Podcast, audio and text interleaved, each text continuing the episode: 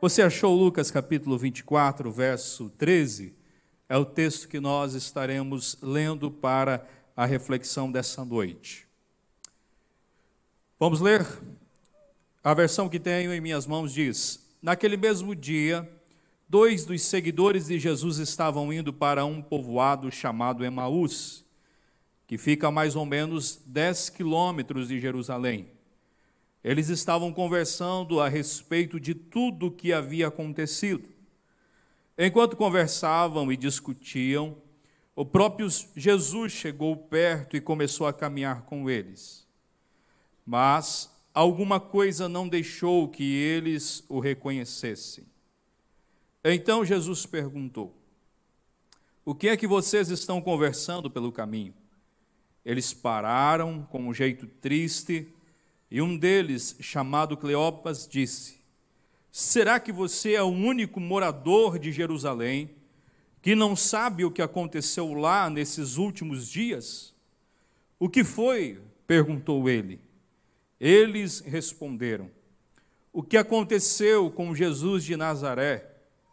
Esse homem era profeta e para Deus e para todo o povo ele era poderoso em atos e palavras. Os chefes dos sacerdotes e os nossos líderes o entregaram para ser condenado à morte e o crucificaram. E a nossa esperança era que fosse ele quem iria libertar o povo de Israel. Porém, já faz três dias que tudo isso aconteceu. Algumas mulheres do nosso grupo nos deixaram espantados, pois foram de madrugada ao túmulo e não encontraram o corpo dele. Voltaram dizendo que viram anjos e que esses afirmavam que ele está vivo. Alguns do nosso grupo foram ao túmulo e viram que realmente aconteceu o que as mulheres disseram, mas não viram Jesus. Então Jesus lhes disse: Como vocês demoram a entender e a crer em tudo o que os profetas disseram? Pois era preciso que o Messias sofresse e assim recebesse de Deus toda a glória. E começou a explicar todas as passagens das Escrituras Sagradas que falavam dele, iniciando com o livro de Moisés e os escritos de todos os profetas.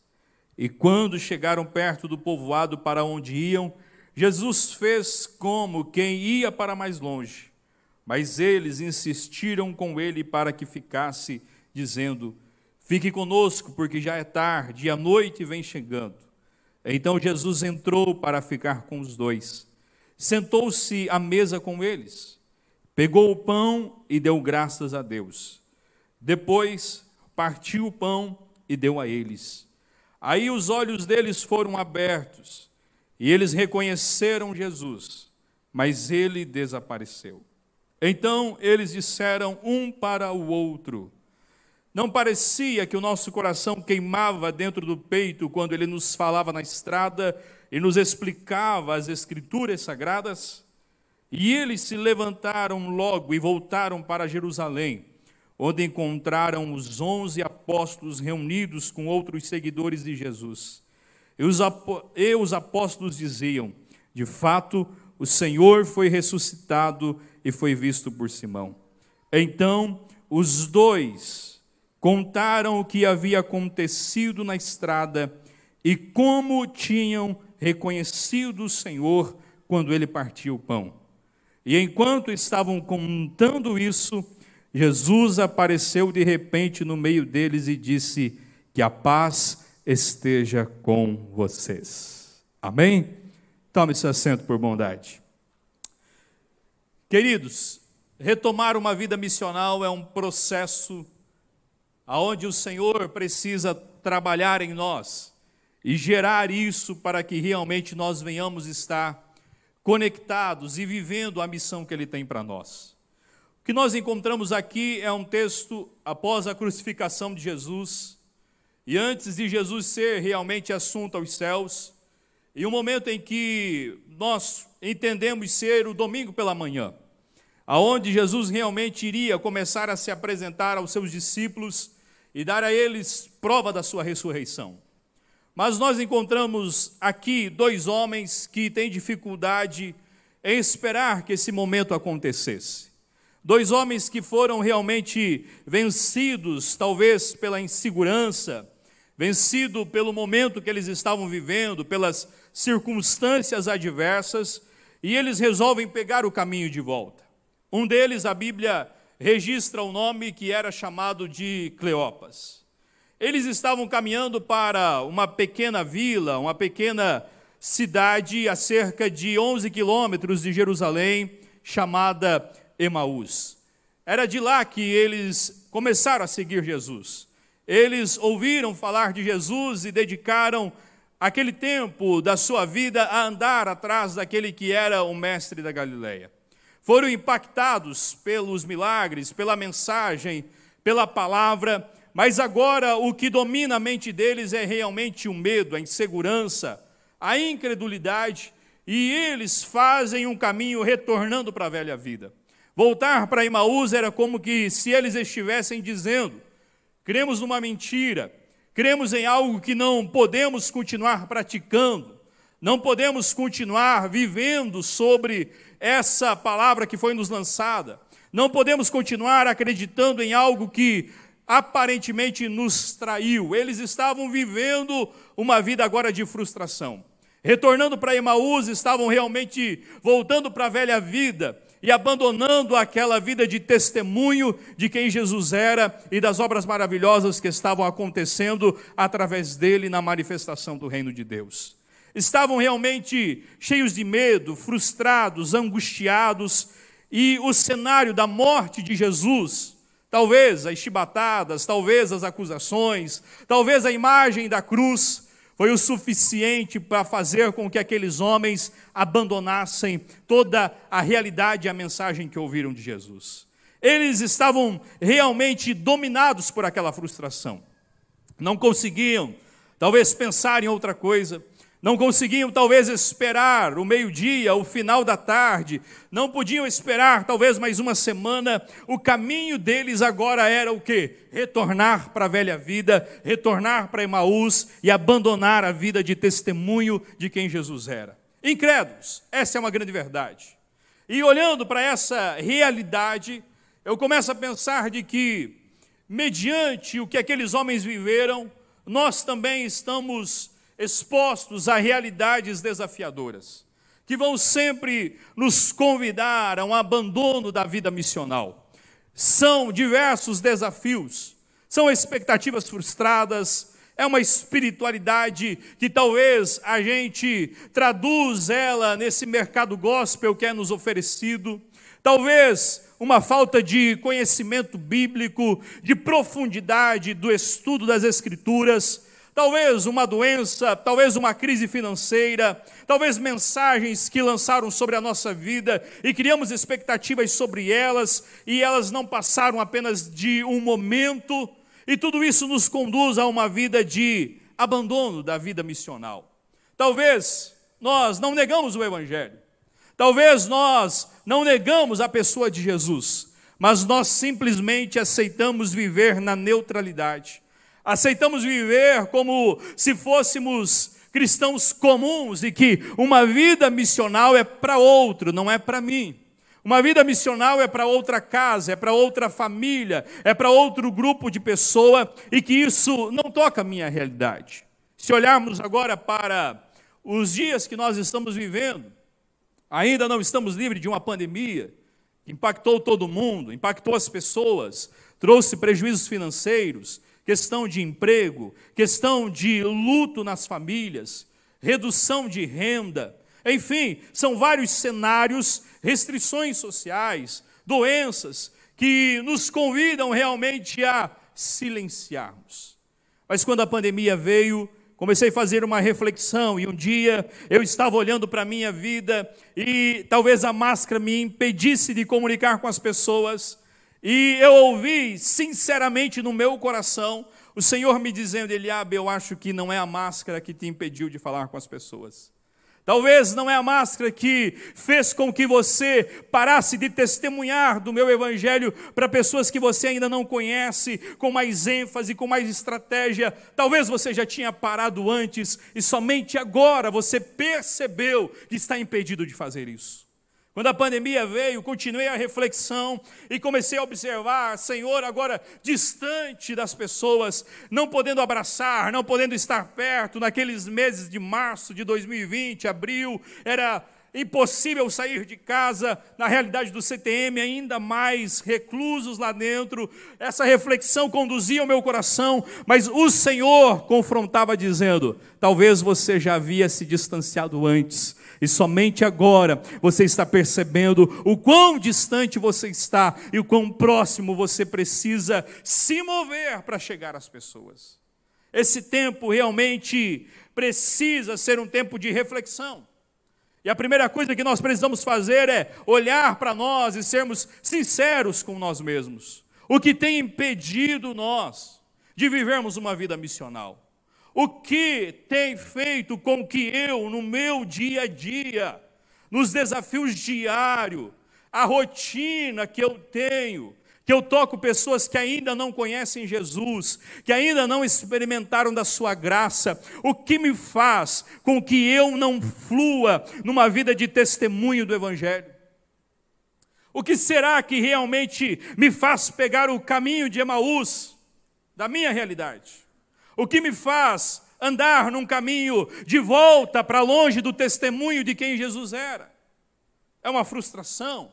É uma timidez? É um incômodo, é uma espiritualidade que precisa se desenvolver, é uma experiência que precisa ter com o Senhor a mais. Enfim, eu não sei quais são os seus motivos, mas precisamos dar a mão à palmatória. Existem realidades que nos impedem de viver uma vida missional. Existem caminhos que nós pegamos, que é o caminho de Cleopas e seu amigo, nós retornamos para as nossas Emaús, nós retornamos por esse caminho de volta, cenários nos levam para lá, cenários nos empurram para essa realidade, mas nesse tempo o Senhor está dizendo: é hora de voltar para a vida missional, é hora de retomar o testemunho do Evangelho e viver aquilo que eu tenho para a sua vida. Nesse tempo de pandemia em que você se afastou das pessoas, qual a reflexão que você fez? Nesse tempo de pandemia, e nós já estamos saindo dela, e graças a Deus, agora vem os problemas que ela nos trouxe e conseguiremos resolver. Mas a pergunta é: quando nós paramos para refletir e a sensação que tivemos da brevidade da vida, qual foi a reflexão que você fez no seu coração? Será que realmente não paramos e pedimos ao Senhor uma chance para vivermos uma vida diferente? Eis a chance todos os dias. Hoje tivemos ela, e será que realmente estamos entregues para viver aquilo que o Senhor quer fazer através de nós nessa cidade? É chegado um tempo em que cada um de nós precisa assumir a vivência dessa missão. Ela não pode mais ser terceirizada, ela não pode mais ser lançada sobre uma liderança, ela não pode mais ser colocada sobre os ombros de alguém que tem encargo da igreja, mas cada um de nós, aonde nós estamos, na família que nós nos encontramos, o trabalho onde nós trabalhamos, as pessoas do nosso relacionamento, elas precisam ser tocadas com a verdade do evangelho e eu não poderei ir a alguns lugares que você vai estar. A liderança da igreja não vai poder ir. Você está lá e você precisa entender que lá você é chamado, um vocacionado, um escolhido do Senhor, alguém para viver uma vida aonde o evangelho vai transbordar de você e vai alcançar alguém, trazendo a ela virtude, graça e conhecimento de quem o Senhor é. Nós precisamos rever os caminhos que temos andado. Precisamos rever o abandono da vida missional que temos praticado. Precisamos fazer uma avaliação da nossa vida e aprender que o Senhor está nos chamando de volta para o propósito que Ele tem. Sempre haverá cenários desafiadores, sempre haverá momentos difíceis que tentarão nos empurrar para fora da missão, que tentarão nos fazer viver uma vida de neutralidade, mas nós precisamos romper com eles, assim como aqueles homens foram encontrados pelo Senhor e viver uma transformação, nós também precisamos viver. E olhando para esse texto, eu queria destacar algumas verdades e algumas coisas que nós precisamos praticar em nossa vida para viver uma retomada da prática missional. E a primeira coisa que eu aprendo aqui é de que, para vivermos uma vida mais missional, precisamos entender que o Senhor continua fazendo movimentos ao nosso encontro, independente do cenário que nós estamos vivendo. Aqueles homens resolveram abandonar, aqueles homens deixaram o grupo de discípulos lá e não foram mais companheiros, parceiros daquele processo que eles estavam vivendo. Todos estavam angustiados, todos estavam, de certa forma, frustrados e esperando por uma mudança de cenário. Mas aqueles homens resolvem pegar o caminho do abandono, resolvem pegar o caminho de volta, pegar o caminho do desabafo, da incredulidade. E quando eles estão indo para Emaús, o texto diz que naquele mesmo dia, enquanto eles seguiam para lá, no verso 15, Jesus se aproximou e começou a caminhar com eles. A primeira coisa que nós precisamos entender e que acontece nesse texto como um processo vamos dizer assim, de o Senhor curar o coração deles, para eles voltar a viver a missão, é que quando eles não tinham forças, para continuar envolvido com a missão de Deus, para continuar no processo que Deus havia os chamado a viver, o Senhor se move para ir ao encontro daqueles homens e começar a avivar, avivar o coração deles.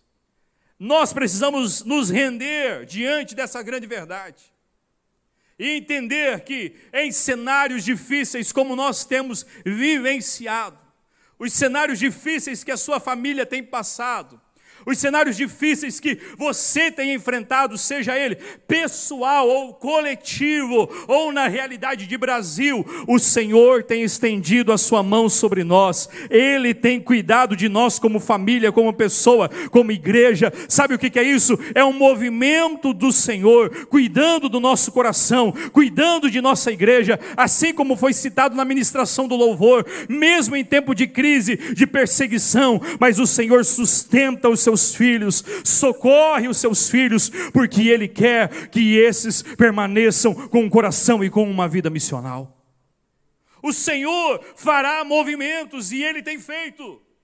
O Senhor tem alcançado a sua família, tem alcançado a sua casa, tem estendido graça sobre você, Ele tem olhado para você, Ele tem alcançado você. Talvez quando pessoas te abandonaram, o Senhor sempre esteve e sempre estará lá. Se você está diante dEle, e talvez foi uma frustração, talvez foi uma crise, um cenário de fragilidade, mas o Senhor veio e manifestou graça, e Ele não manifestou graça apenas porque Ele é bondoso, apenas porque a Sua misericórdia nos alcança, mas Ele derramou essa graça, derramou essa virtude, derramou da Sua presença para esse encontro, porque Ele quer de nós uma vida mais missional, mais entregue ao propósito, mais entregue a compartilhar de quem Ele é.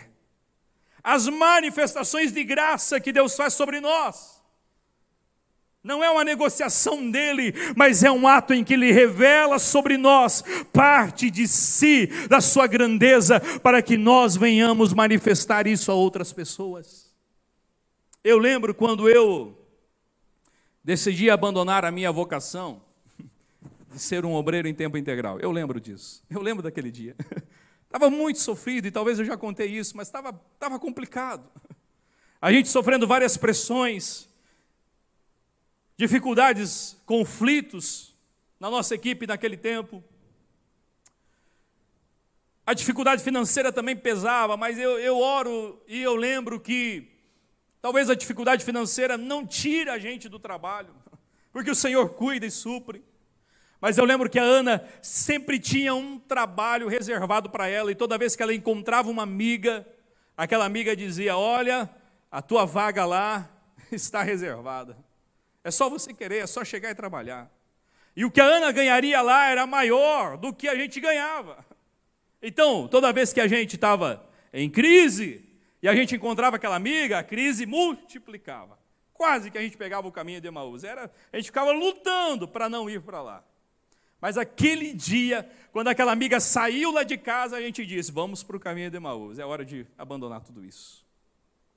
É hora de largar. Não quero mais.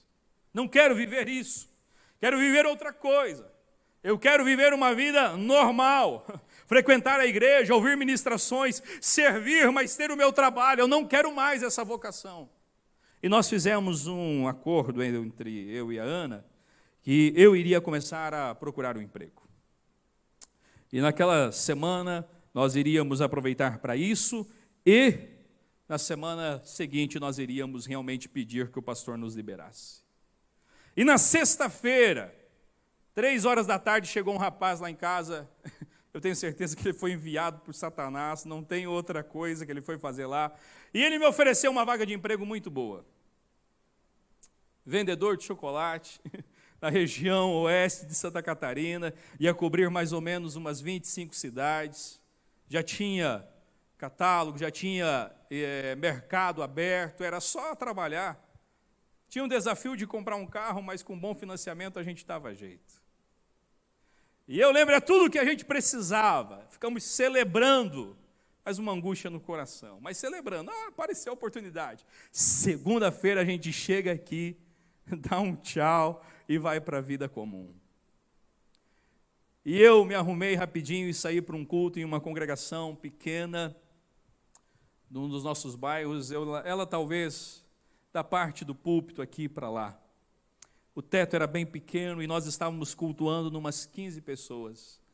E o culto aconteceu na sua liturgia normal. E eu queria que ele terminasse o mais rápido possível, porque a segunda-feira tinha que chegar. E eu lembro que quando nós estamos fazendo a oração final, uma irmã pega e dá uma batida no chão assim e fala uma língua estranha, e eu só vi um frio que pegou daqui, veio até aqui, voltou, e eu pensei comigo dizendo: "Não, Senhor. Não. Não. Como se dizer, não se mete agora, por favor. E ela veio em direção a mim, e eu e a Ana havíamos projetado isso na sexta-feira à tarde, fazia horas, apenas nós dois.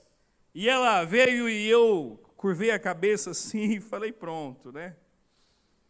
E ela colocou a mão na minha cabeça e ela só liberou uma palavra dizendo: Não é hora de sair da minha obra. Aquilo foi um baque. E eu lembro que eu caí sentado na cadeira. Essa foi a sensação.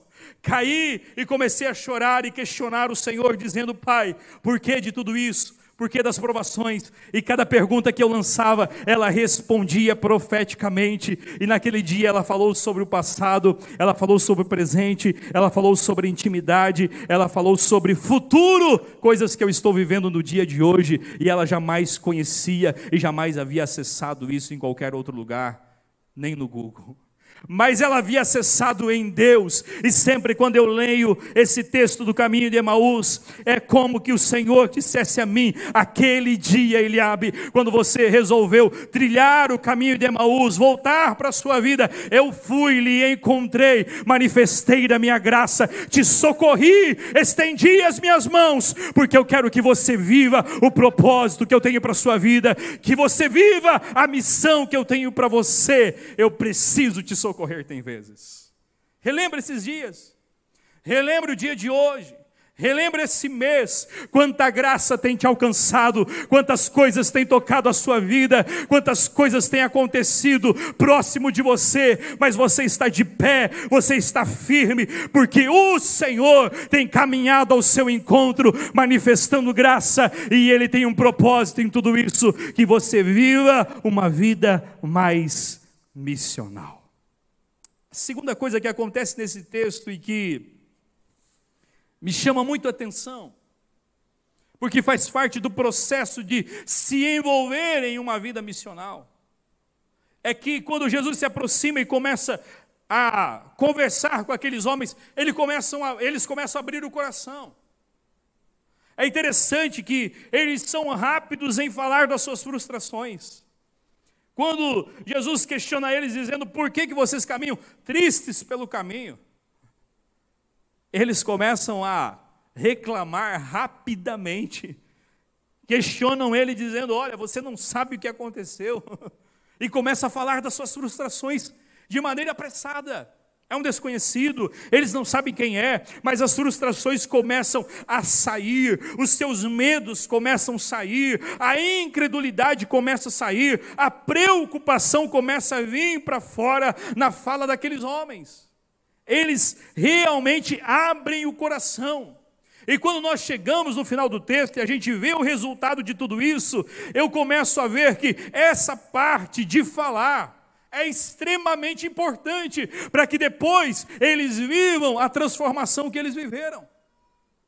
Eles precisam abrir o coração para que o coração volte a queimar, para que o coração volte realmente a ser aceso. Eles precisavam jogar para fora tudo aquilo que estava diante deles, dentro deles, as frustrações que eles haviam vivido. E quando eu paro para pensar sobre isso, eu vejo que às vezes nós estamos na mesma realidade.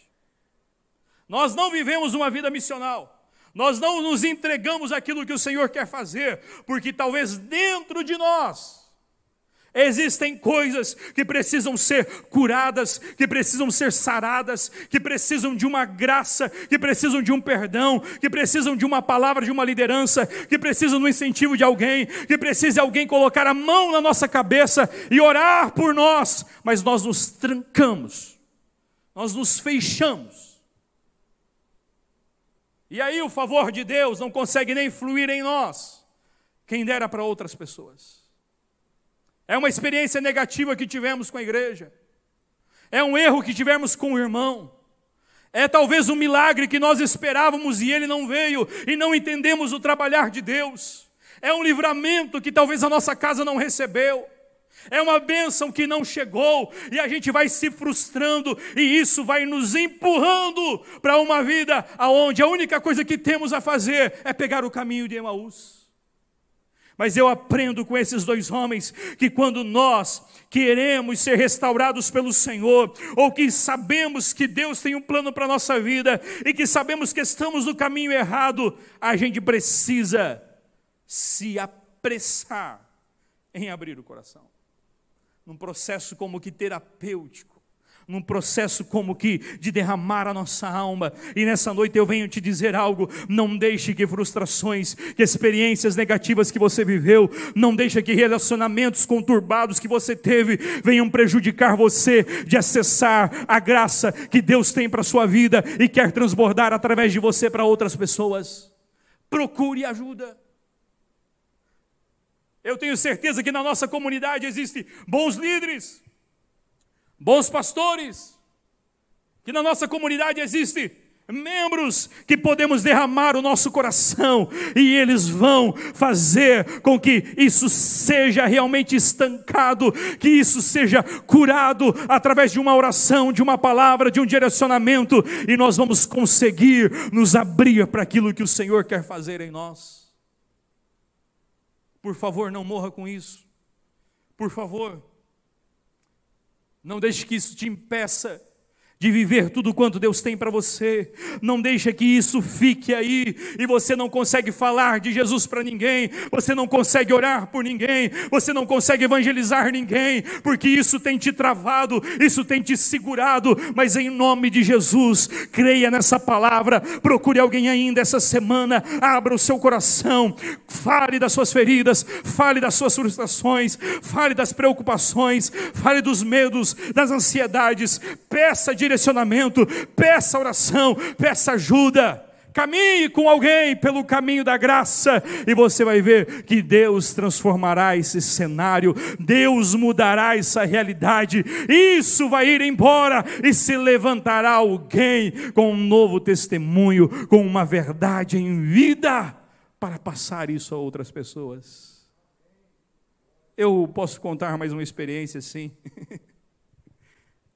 Nós Tivemos uma experiência lá em casa complexa.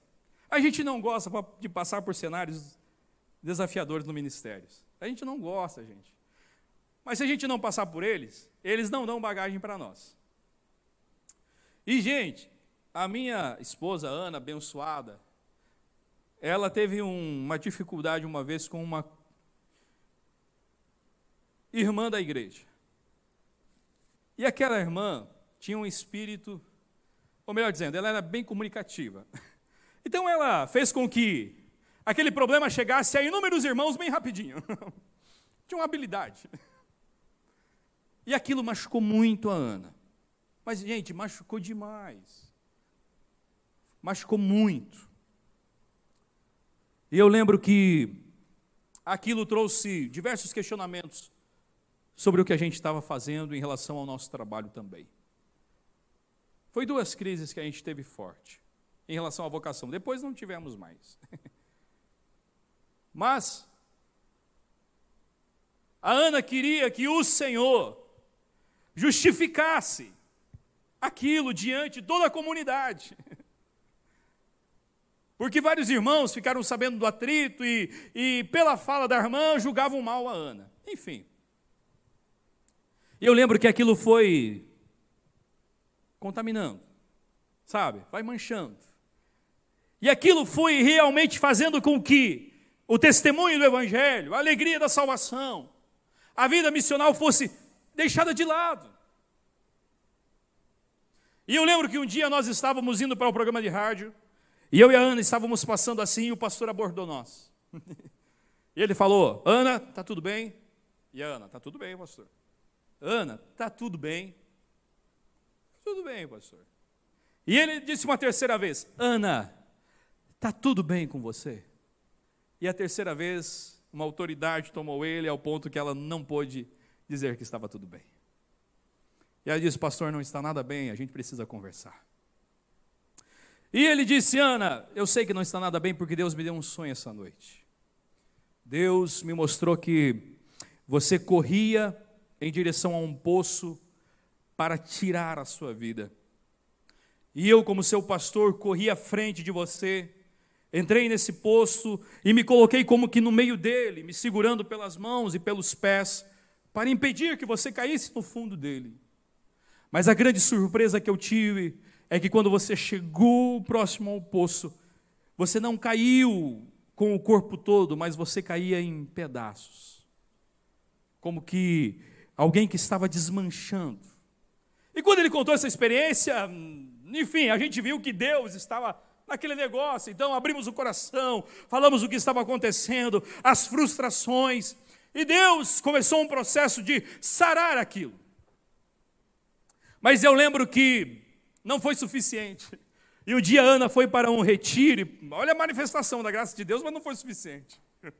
E um dia Ana estava num retiro e a Ana começou a orar e dizer: Deus, o Senhor não vai fazer nada. Relembrou a, crise, irmão. Que a gente faz isso, né? A gente dá uma mexida lá, volta e meia.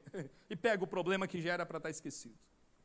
E naquele retiro, Ana começou a orar: Deus, eu queria que o Senhor mostrasse, eu queria que o Senhor fosse justo em relação àquele problema. E de repente vem a preletora e coloca a mão na cabeça dela e diz assim: Filha, tu se frustrou com uma pessoa, né?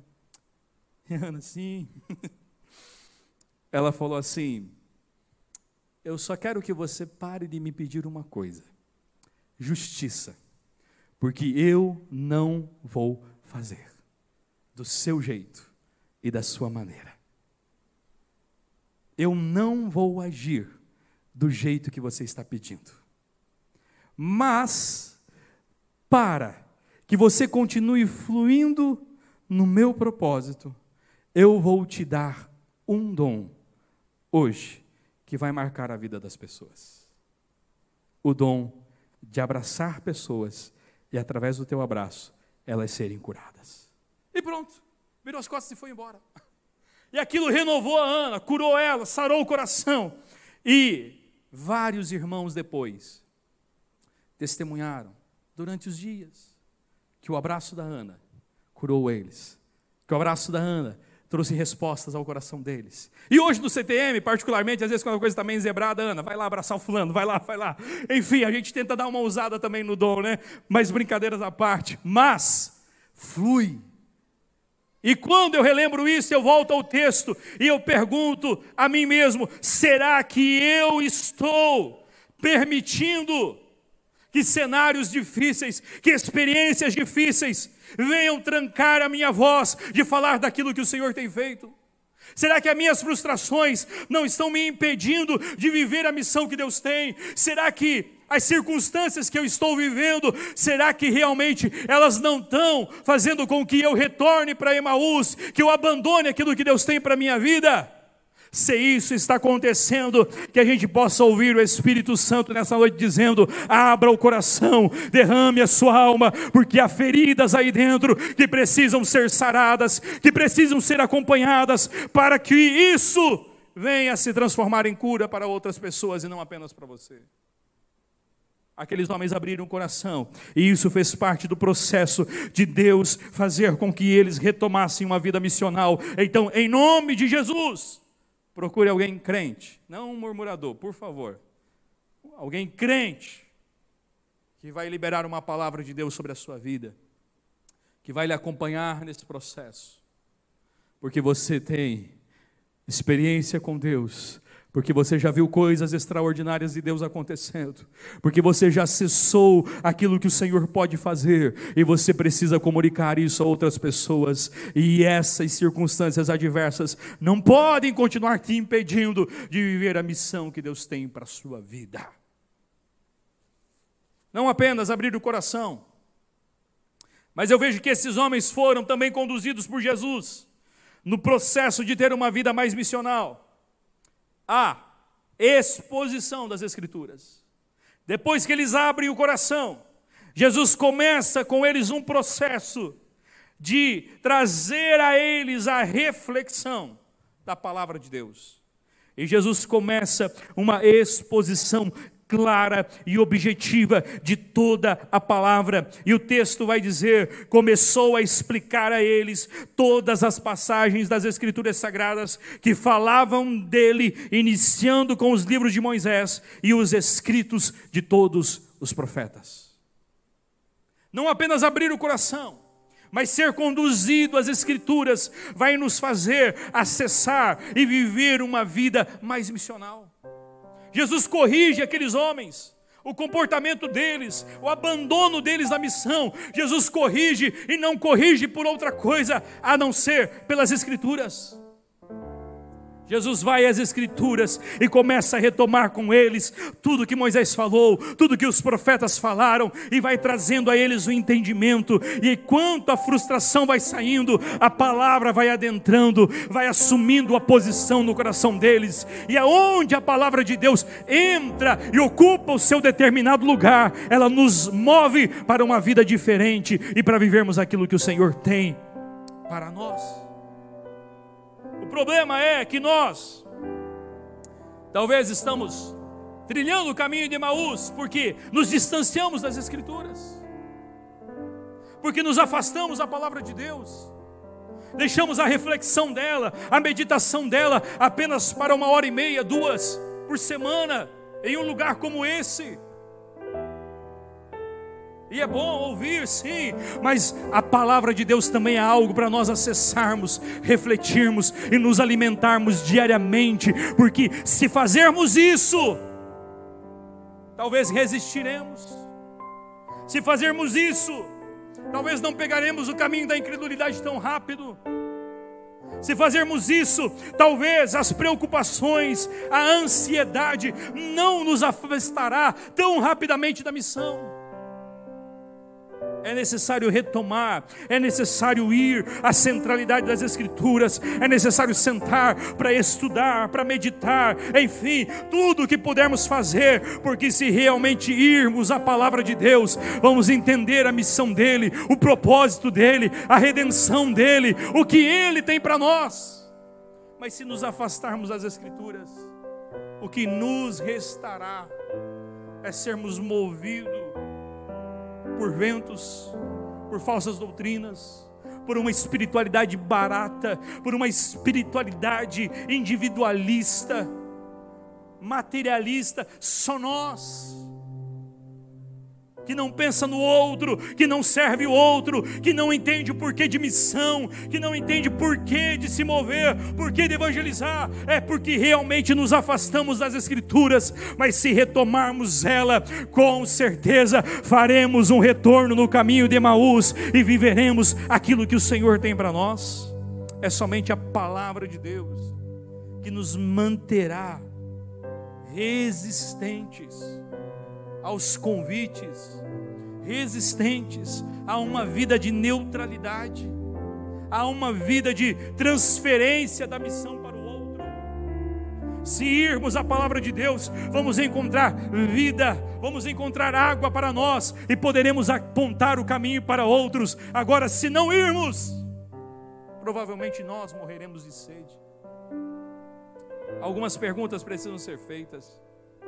Quanto você tem lido das Escrituras? O quanto você tem se dedicado a entender ela? O quanto você tem se aplicado em estudar a palavra de Deus? O quanto que a sua vida tem sido transformada pela palavra? Quais atitudes você tem mudado hoje por causa das Escrituras? Quais atitudes você vai mudar amanhã? Não por causa das notícias, da variação do dólar, mas por causa da palavra, pelo encontro com ela, por se alimentar dela. Ei, isso precisa ser uma verdade que nós venhamos a viver, isso precisa ser algo que a gente acesse todos os dias. Precisamos retornar à palavra. Aqueles homens no caminho de Emaús foram livrados, porque se encontraram com as Escrituras, e a própria Escritura falava com eles e trazia a eles a vida, trazia a eles o propósito, e esse é o caminho para nós. Se queremos uma vida mais missional, se queremos acessar aquilo que o Senhor tem para nós, se queremos resistir aos ventos que vêm, precisamos estar firmados na palavra, e só viveremos essa missão se realmente crermos que essa é a verdade, a verdade absoluta e que deve guiar a nossa vida. Se negociarmos a palavra, se substituirmos ela, com certeza, não viveremos a missão e não acessaremos nada daquilo que o Senhor tem para nós. Mas é interessante que quando nós nos dedicamos à palavra, quando nós pegamos esse caminho de irmos às Escrituras, o Senhor continua o processo e Ele nos chama para uma vida de maior intimidade com Ele. No processo de vivermos uma vida mais missional, de retomarmos ela, a intimidade ela é essencial. E isso aconteceu com aqueles homens. Quando Jesus se aproximou do lugar que eles moravam, Jesus fez como que ia passar de largo, ia continuar o caminho. Mas aqueles homens, eles convidam, eles constrangem Jesus a adentrar. Eles não deixam que Jesus continue. E quando Jesus entra na casa deles, é como que se Jesus estivesse acessando um dos lugares mais íntimos da casa deles, a casa deles, da vivência deles, melhor dizendo. E eles não apenas fazem isso, mas eles sentam à mesa e eles servem o pão. Ou seja, eles queriam comunhão. Eles queriam acessar aquilo de maneira mais íntima, eles queriam experimentar aquela presença de maneira mais profunda, eles queriam viver aquilo de uma maneira mais intensa do que eles estavam vivendo no caminho, e quando eles fazem isso, no partir do pão, os olhos se abrem e quando os olhos se abrem, aqueles homens estão totalmente renovados, o coração queimando, realmente prontos para retomar a missão e viver aquilo que o Senhor tinha para eles. Ei, esses dias, o Senhor nos convida a uma vida de maior intimidade com Ele. Tenho refletido sobre isso e ouvi uma palavra domingo de manhã muito específica ao meu coração. De que só viveremos uma vida missional se tivermos um caminho de maior intimidade com o Senhor. Só conseguiríamos derramar nas ruas, no trabalho, na família, aquilo que temos de experiência pessoal com Deus. Só conseguiremos levar outras pessoas a acessar o sobrenatural se nós estivermos lá e tocarmos essa realidade. só conseguiremos percorrer dez caminhos de volta só conseguiremos abandonar Emaús novamente se realmente irmos para uma intimidade mais profunda, conduzida pela palavra, conduzida pela presença de Jesus, acessando o que Ele tem para nós, aonde abandonaremos toda cegueira, os nossos olhos serão abertos, os nossos pés firmados e conseguiremos voltar com um ânimo pronto e uma mensagem diferente em nossos lábios e vivendo uma vida mais missionária Retornaremos a lugares, retornaremos às ruas, retornaremos ao nosso emprego, retornaremos à família com uma mensagem diferente que a deixamos. Aqueles homens deixaram Jerusalém, murmurando, incrédulos, medrosos, duvidando, mas eles retornaram para Jerusalém depois de tudo que aconteceu, com seus passos firmes, cabeça erguida, e quando adentraram na casa, contaram aos outros discípulos: Olha, o que as mulheres disseram é verdade, Jesus está vivo, ele esteve com a gente, ele passou lá em casa, a gente viveu um processo com ele e retomamos a vida de testemunho, e não só isso aconteceu, mas enquanto eles testemunhavam, Jesus se apresenta e diz: A paz seja com todos. E a paz inundou aquela casa, como que Jesus confirmando a mensagem daqueles homens. Ei, esse mesmo caminho é o caminho possível a todos nós. Esse mesmo viver, essa mesma experiência é uma experiência que nós podemos ter, porque a graça tem nos alcançado, o Senhor tem vindo ao nosso encontro, seja numa palavra, seja numa ligação, seja numa mensagem profética, seja num abraço, o Senhor tem nos encontrado nos caminhos de Emaús que temos percorrido. Ele tem preparado ambientes para abrirmos o coração, abandonarmos as frustrações, tem colocado gente do nosso lado, é só fazer, é só praticar. Ele tem nos dado acesso à palavra que muitos não podem ter em volta do mundo, mas nós podemos ter uma, duas, três, quantos exemplares quisermos, quantas versões quisermos. É só irmos à fonte, bebermos dela, e ela vai sarar, ela vai alimentar, ela vai matar a sede, e ela vai preparar um caminho para a intimidade, porque essa porta está aberta se desprenda, deixe algumas coisas de lado, sacrifique outras, mas pegue o caminho da intimidade, porque isso vai transformar você, isso vai mudar a sua vida, isso vai acender o seu coração, assim como queimou o coração daqueles homens, assim como incendiou a vida deles, aonde toda a frustração foi embora, toda a tristeza foi embora, e ânimo pronto, mensagem nos lábios, pés caminhando em direção a Jerusalém porque eles tinham uma nova mensagem. Isso o Senhor quer fazer conosco. Há uma mensagem que Blumenau precisa ouvir. Há uma mensagem que Santa Catarina precisa ouvir, o Brasil precisa ouvir, as nações precisam ouvir. E quem carrega essa mensagem? Uma igreja que anda no caminho de ter uma vida mais missional. E eu quero terminar dizendo que se pegarmos esse caminho, o Senhor, pela Sua graça, continuará fazendo o que Ele fez com esses dois discípulos. Ele continuará confirmando a nossa pregação. Porque eu imagino eles dizendo aos outros: Jesus está vivo! Jesus está vivo! E enquanto eles diziam Jesus está vivo, ele se apresenta dando um sinal, mostrando que aquilo que eles estavam pregando era verdade, confirmando a mensagem daqueles homens, e é para isso que nós precisamos orar nesses dias. Que se nós orarmos por cura, que ele se revele curando que se nós orarmos por restauração, que Ele se revele restaurando, se orarmos por salvação, que Ele se revele salvando pessoas. E se assim agirmos, ousados, crendo e praticando uma vida missional, Eu tenho certeza que essas experiências, elas passarão de testemunhos distantes de nós para uma realidade do dia a dia, para uma vivência nossa, para algo de dentro de nossa casa. Mas para isso, precisamos estar dispostos a viver uma vida mais missional.